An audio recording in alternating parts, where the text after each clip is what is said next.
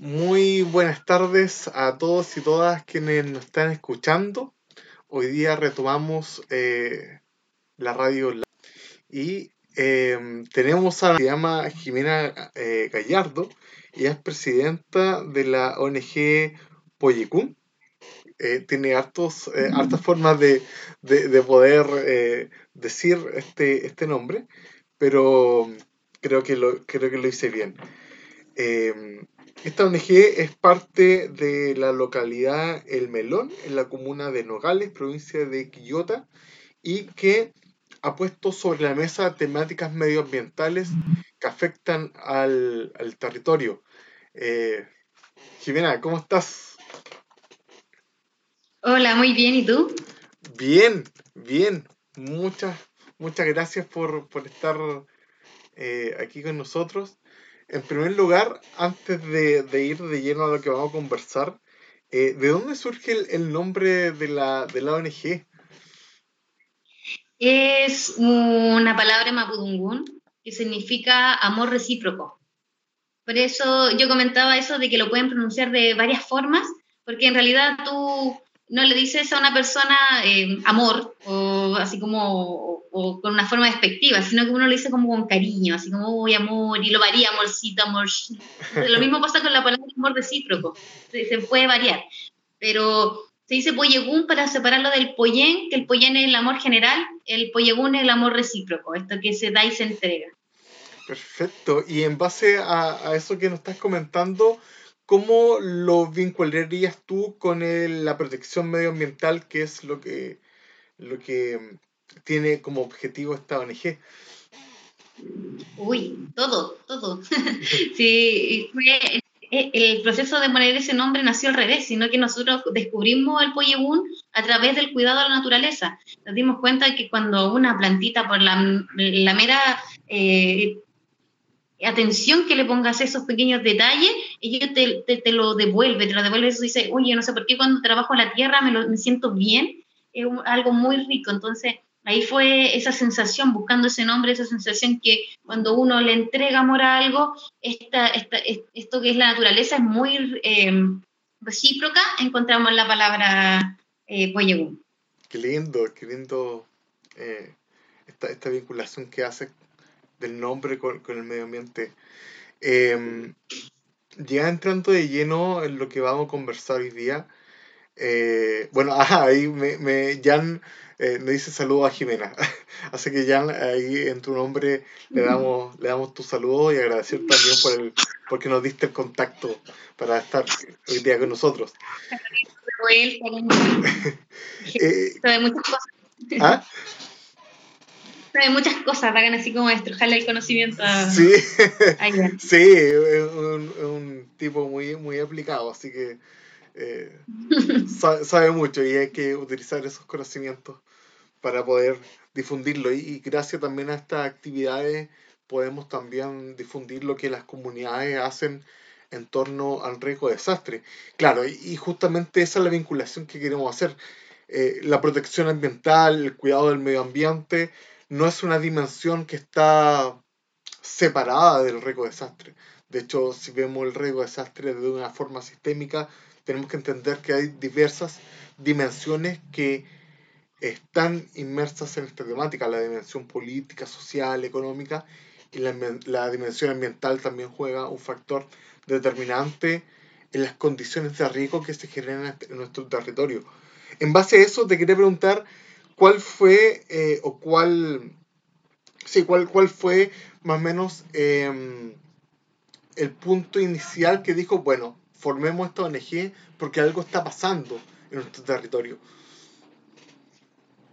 Oh, es que e, e, es, difícil cuando uno encuentra un punto, eh, como el punto de, de inicio de todo, porque en realidad uno que vive en Melón, que es una situación, que es un pueblo que nace desde el desastre, porque eh, en contexto del año 65, cuando hay el gran terremoto, se cae un, tranque de relave y mata al pueblo del cobre, que era el pueblo original que estaba en Melón. Entonces los sobrevivientes de esa tragedia bajan y fundan el pueblo del melón. Entonces nosotros nacimos con el desastre ahí. Entonces, eh, desde que tú naces y preguntas, oye, ¿mi abuelo de dónde era? No, sabes que tu abuelo murió cuando se cayó el relave, tú ya sabes que tienes que hacer algo cuando vives en ese sector. Eh, es fuerte, entonces uno nace con eso del desastre y siempre está así como, está temblando, eh, está todo firme, saca el relave, ¿cachai? Entonces, uno si tú naces en el melón vas a nacer con esa sensación de riesgo y las ganas de, mejorarlo, obviamente. Sí, eso, eso ese es un, tema importante de cómo el conocimiento, el conocimiento local del riesgo está o construye territorio, construye a la comunidad misma, que se, se auto eh, identifican con estos sucesos. Em, teniendo en consideración esos elementos, eh, ¿cuáles son, los, eh, ¿cuáles son los, las variables eh, o los conflictos ambientales, socioambientales que se generan en el melón donde, de donde esta ONG proviene? son varios, porque tenemos grandes empresas extractivistas. Tenemos por un lado la minería, la gran minería angloamericana, que ya se ha comido cerro y cerro por otro lado tenemos a la agroindustria con las paltas, los frutales en sí, extraen mucha agua, contaminan la tierra también. Y tenemos, eh, tenemos a Sopraval, que es la parte pecuaria, que no se habla mucho de eso, pero eh, también es una, una, empresa bien eh, contaminante. Y, eso es como lo, solo lo que es la localidad del melón, porque eso es un pedacito de una comuna. Y si nos vamos a nivel de las ciudades eh, que la colindan o que están dentro de la misma provincia, tenemos a Cemento Melón, está fundiendo cemento en ese mismo, en ese mismo espacio. Eh, entonces, que tenemos como uh, una planta de alga marina, una planta de tratamiento de residuos, ¿no? Hay muchas cosas. Entonces, no, eh, es difícil empezar a hilar fino y decir quién contamina más y quién contamina menos, porque son muchos en un pequeño lugar. Y, en, en, base a eso que tú comentas, Em, qué externalidades negativas o qué condiciones negativas ha generado en, la comunidad del melón, eh, en el día a día tal vez. Muchas, muchas. Nosotros, eh, en primer lugar, eh, despertamos y no podemos, bueno, algunos tienen agua, no todos tienen agua, empezando por ahí la escasez hídrica, imagínate con paltero y una minera al otro lado, eh, hay sectores que todavía no tienen agua potable, no tienen la red y tienen que beber agua de sus pozos propios, que son, son pozos que se secan. tú, tú te acuestas con el pozo seco y tienes que empezar a rezar que se haya restablecido el nivel del pozo para poder tomar agua. Eh, tenemos también la calidad de esta misma. Eh, nosotros eh, están ahora la minera poniendo una planta de osmosis, ya que el agua está totalmente contaminada, tiene arsénico, sulfato, y ya han roto la norma tantas veces que le pidieron hacer algo, dicen esta planta de osmosis. Entonces, ya saber que si tienes agua, tienes que pensar si beberla o no, porque te puedes enfermar. ya es, solo es en la mañana a la hora de almuerzo es una cosa que tú estás comiendo y suenan las tronaduras, eh, porque a las 2 de la tarde hay una tronadura gigante que queda así como, esto es un temblor, se va a caer algo, y eh, es el primer riesgo, de que, y también lo decía yo, que se puede caer el relave, se lo cada vez que hay un ruido fuerte piensas que se va a caer el relave. Y eh, sales y hay una nube de polvo gigante, normalmente esa no llega al pueblo directamente, pero todos saben cuando hay cambios de condiciones de viento que va a llover, esta nube se devuelve y la gente que vive más cerca de la mina, porque no estamos así como lejos, sino que estamos cerquita, eh, tiene como, se da cuenta de esta molestia que eh, tú dices, ah, me pica la nariz, tengo una alergia, pero vas, le pasas las manos al auto recién lavado y está con esta capa de polvo. Eh, la deforestación también hay un problema gigante porque al final eh, e impacta no solo visualmente, sino que a todo esto, eh, eh, la ecología total, ir deforestando, tanto lo hacen para poner casa, para poner minera, para poner palto, eso es una, un tema transversal del desarrollo, ir deforestando. Y ya cuando nos vamos, no sé, pues, a la parte de mm, Sopraval, ellos tienen que deshacerse de, su, de, sus desechos, así que queman las plumas, es un olor, las plantas de tratamiento, también hay plantas de tratamiento que hace lo mismo, son procesos biológicos naturales que botan olor, entonces las casas están cerca, como digo, no, no, es un problema de que hay muchas empresas ir a un pequeño lugar y eso también tiene que ver como qué tan lejos convives con, no es lo mismo tener una minera a kilómetros que tú no tienes que ir a caballo a verla, que algo que tú llegas y está, es tu vecino. Lo mismo, la planta de tratamiento está a una, a una calle de, de, las casas, entonces el olor no, no, es agradable. Y si, no sé, pues si nos vamos acá, eh, un poco más acá al sur, a Galera, tiene la planta de, de algas. Imagínate que es procesar alga, un olor mm. que sale y también tiene un vecino, eso directamente tiene un vecino al lado, con la misma pared. Y tenemos la cementera, la cementera acá ya está nombrada como zona de saturación eh, por el por, todo el polvo que tira, porque ese cemento en suspensión cae, no digo, la gente le molesta al respirar, eh, si ve estas superficies planas pueden pasar la mano y darse cuenta que el polvo es cemento, mirarle y decir, ¡ay, cemento! Ahí, se me vienen, ahí se me vienen hartas preguntas que, que, que, se, que hacerte. Em, en primer lugar, ¿cómo, cómo, ¿cómo ordenamos todo esto? Porque en, el territorio donde habitan, en el melón, nos damos cuenta que es una zona de conflicto, que hay diferentes intereses, que hay diferentes usos del territorio. Eh, por una parte tenemos las personas que viven en el lugar, o por otro lado tenemos actividades productivas, tenemos actividades extractivistas. ¿Cómo se ha podido ordenar este asunto? ¿Qué ha dicho la autoridad? ¿Qué ha dicho la empresa, la comunidad? ¿Cómo, se, cómo se han ordenado de alguna forma para mitigar estos, estos riesgos de alguna forma? Eh, no, no, no, hay como un orden.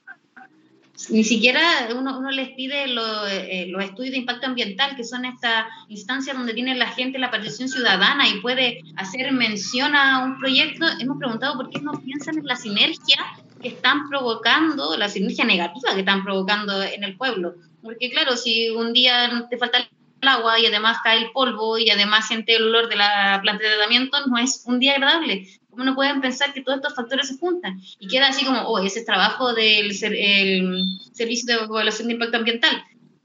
Pero hasta ahí nomás quedando. Eh, la incidencia del servicio ambiental cuando va a salir un proyecto nuevo, entonces todo lo que se promulgó antes que ellos no tienen, mucha, no tienen mucho que hacer. Eh, más que venir a fiscalizar o estar recepcionando las denuncias, que en realidad la gente no, no tiende a hacer muchas denuncias, eh, porque las plataformas, y debo decirlo, porque no saben cómo hacerla, no saben dónde ir, las plataformas son un poco más engorrosas y no hay un, un, historial de lo que está pasando. Entonces, eh, no, yo por lo menos de mi parte no veo que haya un orden o que alguien trate de hacer algo para minimizar los riesgos. Si es que no se nos pide específicamente, eh, eh, no sé, a un órgano superior, que eso no pasa. Pasa una vez, cada vez que tiran un proyecto nuevo. Y, eh, teniendo en cuenta eso, la ONG ha venido a poner estas, estas temáticas sobre la mesa, a crear alguna conciencia. ¿Cuál ha sido el rol de la ONG que tú presides, eh, considerando el escenario algo difícil, por llamarlo de alguna forma, difícil en el sentido de, cómo, de cómo convivimos con todas las actividades que se dan en el melón. Sí, eh, bueno, nosotros como que eh, empezamos de a poquitito y no nos dimos cuenta cómo agarramos tanto vuelo. Al principio empezamos a hacer cosas y dijimos, ya, nos vamos a, a, enmarcar en el área ambiental, pero el área ambiental no se puede dejar sin el área cultural, y el área cultural con el área espiritual, y la educación con la investigación, entonces como que empezamos a agranarnos porque nos dimos cuenta que igual como todas estas amenazas que teníamos encima, también las soluciones tenían que ser súper diversas. Mm. Entonces ya tenemos, tratamos de separarla en esta instancia y que cada persona se haga cargo de algún lado. Ejemplo, tenemos personas que ven el lado espiritual derechamente la gente cuando dice, sí, siento que ya esto ya no me supera, ya necesito verlo de otro lado. Tenemos la parte cultural donde trabajamos con los colegios, y tenemos la parte ambiental donde hacemos cosas como más, más que, le, que se agotan ahí como las limpiezas, reforestaciones, y por el otro el lado de la información y, ahí, de los trámites, como le digo yo, y ese es como el lado que le damos de dar duro, porque se, le, se tratan de hacer charla a la gente para que aprenda a hacer las, las particiones ciudadanas, que sepa dónde buscarlas cuando se viene un nuevo proyecto, que sepan denunciar, fiscalizar. No es, no, no, te miento, no digo que hay como mucha gente interesada, porque en realidad la gente está tan avanzada en este sistema que los tiene corriendo así rapidito, que no tiene mucho tiempo para estar eh, aprendiendo cómo usar una plataforma para fiscalizar, eh, un tema, porque aquí lo que hacen es seccionar todos los temas, no es como que hay una plataforma de reclamos generales, no, si tenéis que ir ambiental, tenéis que ver cuál si lo ve aire, si lo ve suelo, si lo ve agua, te vaya a otro no, no, está todo revuelto, entonces la gente no tiene mucho tiempo, asiste a los talleres, eh, pero no, no, se da eh, una así como uno quisiera como que llegar a alguna masa a aprender sobre eso, no, no, no pasa. Como casi siempre, digo, los actores son los mismos de siempre. Ya, y, y, y, viendo estas complejidades que, que, tú, que tú nos comentas o las dificultades que se dan para, para realizar trabajo territorial desde la ONG, em, ¿cómo funciona el día a día? Eh, ¿Cómo obtienen recursos? ¿Cómo eh, se administra esta ONG? Entendiendo de que eh, no todos participan, no toda la comunidad participa de esto y son algunos grupos de personas que están interesados en participar. Es que la ONG eh, tiene un año trabajando como PJ, o sea, cobrando cuotas, eh, y eso es totalmente nuevo. Pero trabajamos años antes eh, solo, así como a, la cooperación, sin un orden, sin tener una estructura. Y creo que la estructura nos ha ayudado mucho. Al principio dijimos, ya, no, es para postular al proyecto, ya que queremos el RUT solo para eso, pero no, en realidad ha servido decir, ya, ¿sabes qué? Tú eres el secretario, así que toma el papeleo, yo ya hice todo esto todo el día, y, así que dale. Lo mismo el tesorero cuando tiene que hacer las cotizaciones, que pasaba que a veces, como decía, son pocos actores y se sobrecargaba a ciertas personas, ya no, ya que todos tomaron como su, su, su fuerte, por decirlo, ya se puede ordenar un poco más el trabajo pero como eso lo fue dando la experiencia nomás, el trabajar su año sin la personalidad jurídica y saber que mm, eh, vale más eh, tener varios contactos que plata. Eh, hablando de los proyectos que tú comentabas que han postulado, ¿de qué índole son estos proyectos? ¿A qué puntan? ¿Qué objetivo tienen? Si nos puedes contar así en generalidad de estos proyectos. Eh, no, en realidad como que eh, por los tipos de fondos que hay nos hemos tenido que agotar a lo cultural y ambiental. Pero digamos ahora justo andaba viendo un tema eh, con, con, niños porque queremos hacer un tema deportivo.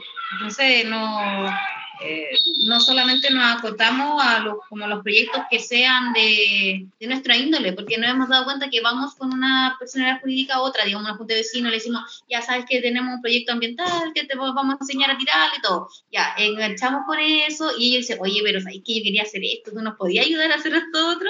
Y así hemos sacado canchas con INCUB, equipos de fútbol y otras cosas que no tienen nada que ver, entre comillas, con nosotros, pero la idea es educar y que la misma gente aprenda a tirar su idea, aprenda a tirar esos proyectos. Eso es una barrera que hay que superarla, porque eh, dentro de la Junta de Vecinos hay muchas buenas ideas que se pierden.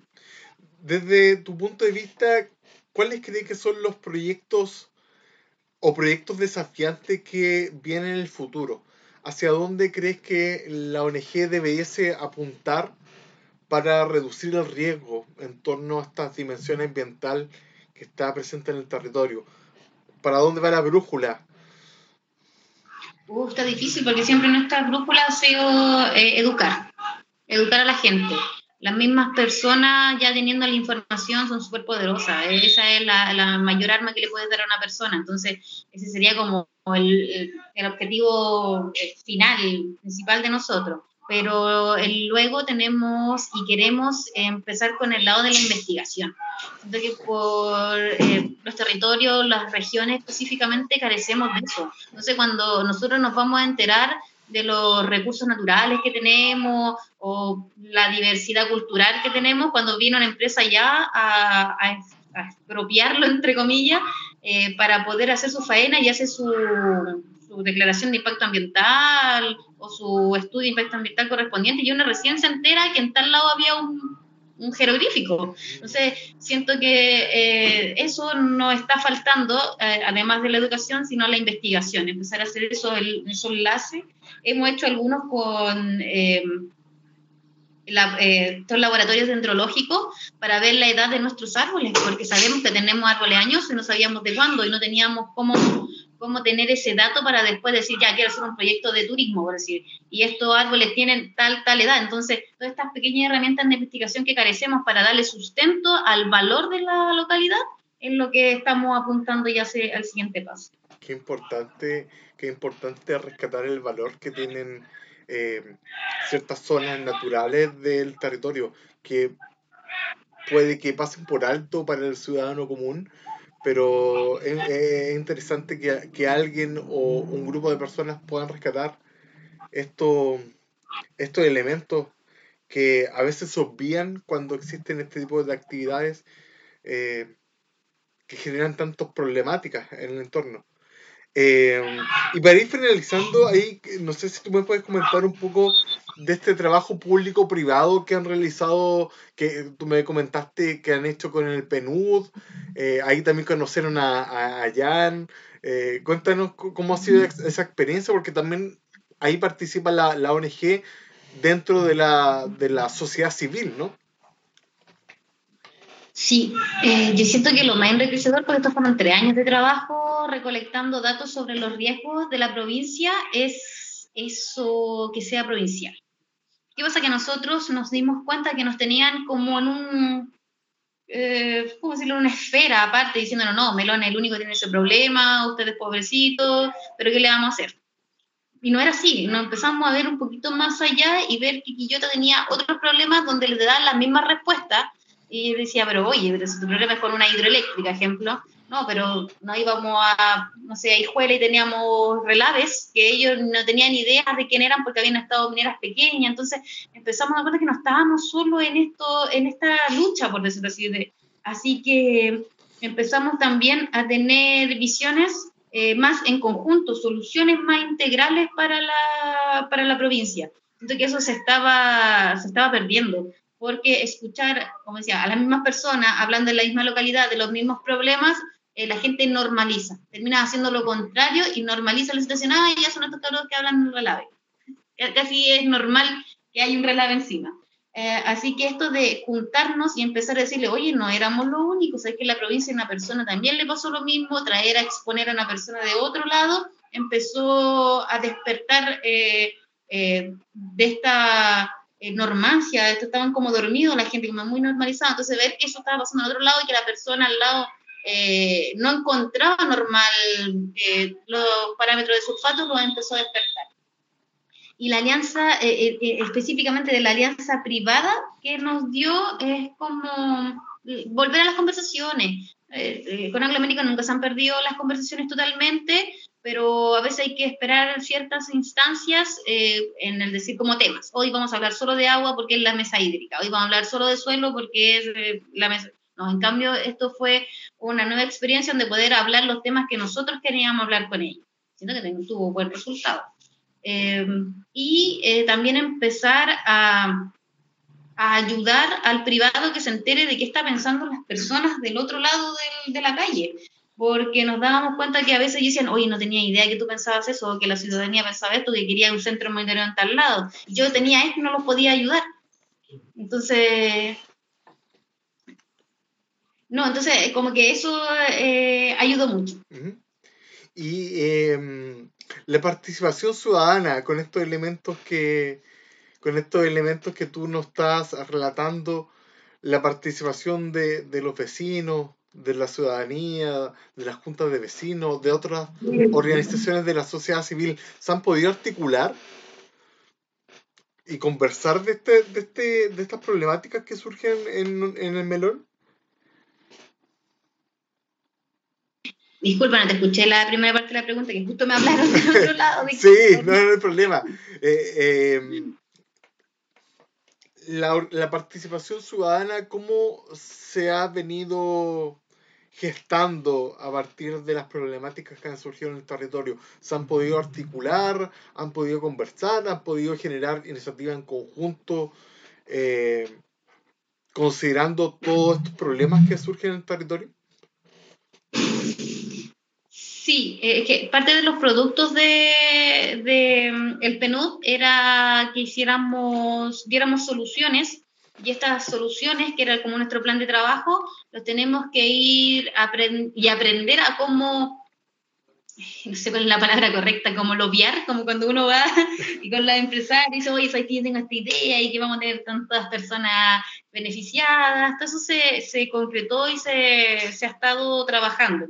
Se ha frenado porque nos, nos prepararon, entre comillas, para un lobby físico, de estar con nuestra, eh, mostrando eh, cómo era nuestra experiencia hacia personas que están, como digo, del otro lado de la calle y nos topamos con estas reuniones Zoom que es un poquito más difícil pero por lo menos ya tenemos los productos eh, en una carpeta y saber que cuando de repente nos pillan, eh, como decir, distraídos, dicen, ya, pero la comunidad que quiere, ya, ahí está. Perfecto. Y Jimena, bueno, ahí para ya ir cerrando ahora, em, ¿cuál es el llamado que tú harías a, a los ciudadanos, ciudadanas, a las personas que viven en, en nogales, eh, para que se puedan involucrar más en temas de protección ambiental o que las organizaciones se puedan articular en torno a un problema en común. ¿Qué llamado harías tú aprovechando esta plataforma digital para que ese llamado pueda llegar a, a sus oídos?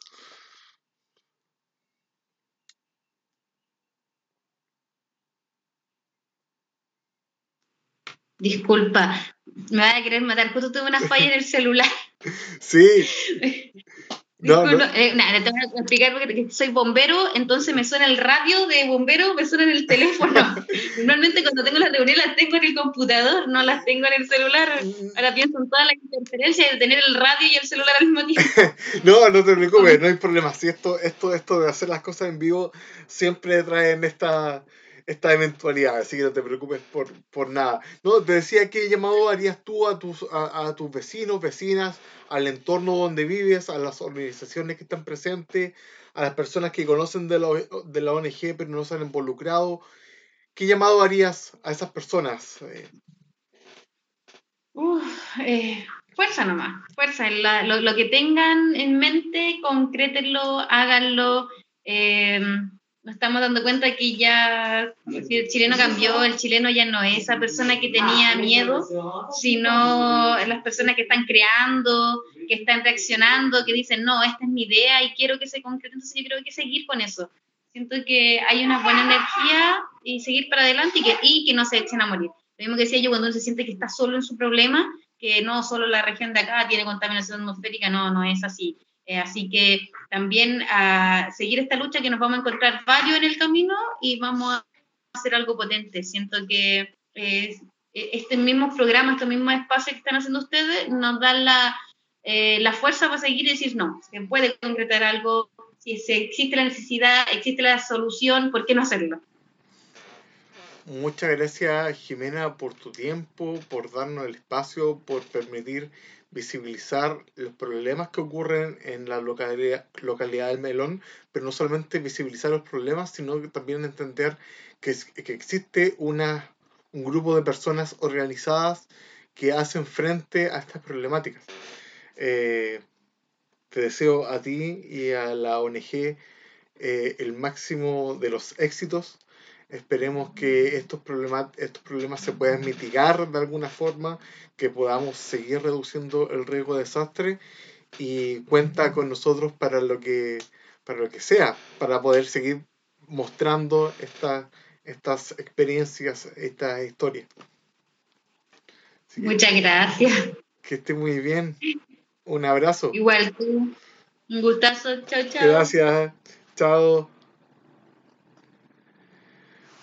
Bueno, amigas y amigos, eh, hoy día nos despedimos desde el barrio contando la historia que esta ONG nos trae desde la localidad de Nogales, en la, perdón, en la localidad del Melón, comuna de Nogales, en la provincia de Quillota. Así que nos estamos eh, conectando el próximo martes a las 20 horas. que tengan un muy lindo final de día. Un fuerte abrazo para todos y todas.